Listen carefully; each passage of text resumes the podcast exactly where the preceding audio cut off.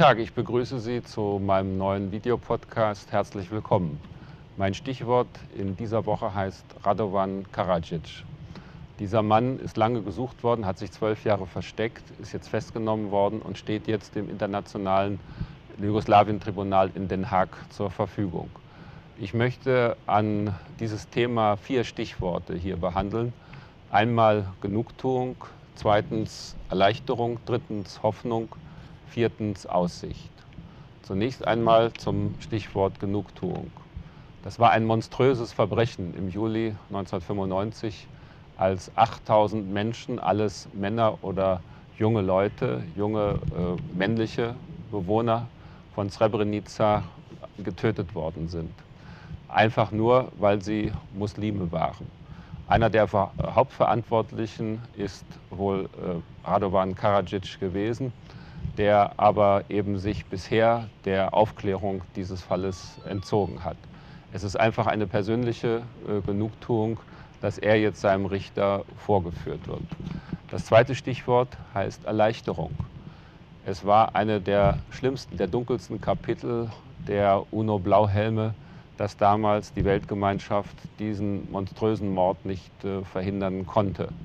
Es ist bis heute nicht klar, wie das passieren konnte, aber es lastet auch eine große Schuld auf denen, die damals nicht geholfen haben, vielleicht auch nicht helfen konnten. Und deswegen wird es eine große Erleichterung geben, wenn jetzt zumindest mit der Erinnerung daran nicht auch noch verbunden ist, dass die Schuldigen immer noch straffrei herumlaufen.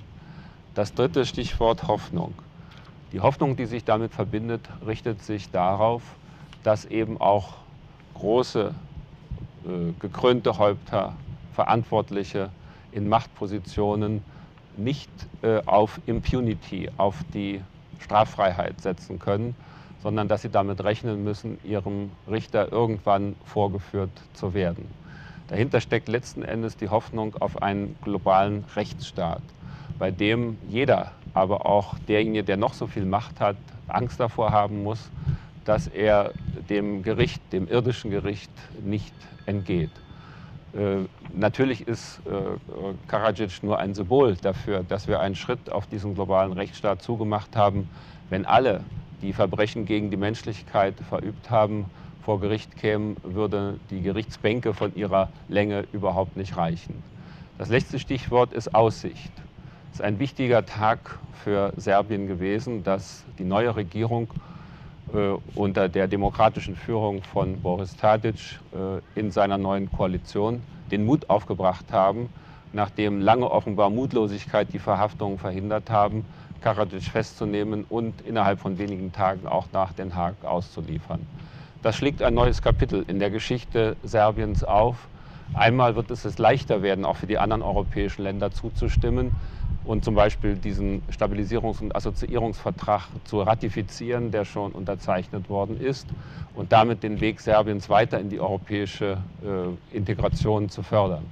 Aber es ist auch wichtig für die ganze Westbalkanregion, die noch genug Probleme hat, da eben ohne ein stabiles Serbien, ohne ein Serbien, das sich auch an internationale Normen hält und den europäischen Weg geht, äh, kaum eine wirkliche Stabilisierung in dieser Region not, äh, möglich ist.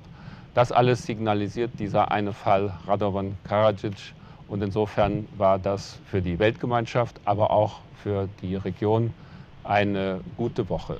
Vielen Dank fürs Zuhören. Bis zum nächsten Mal.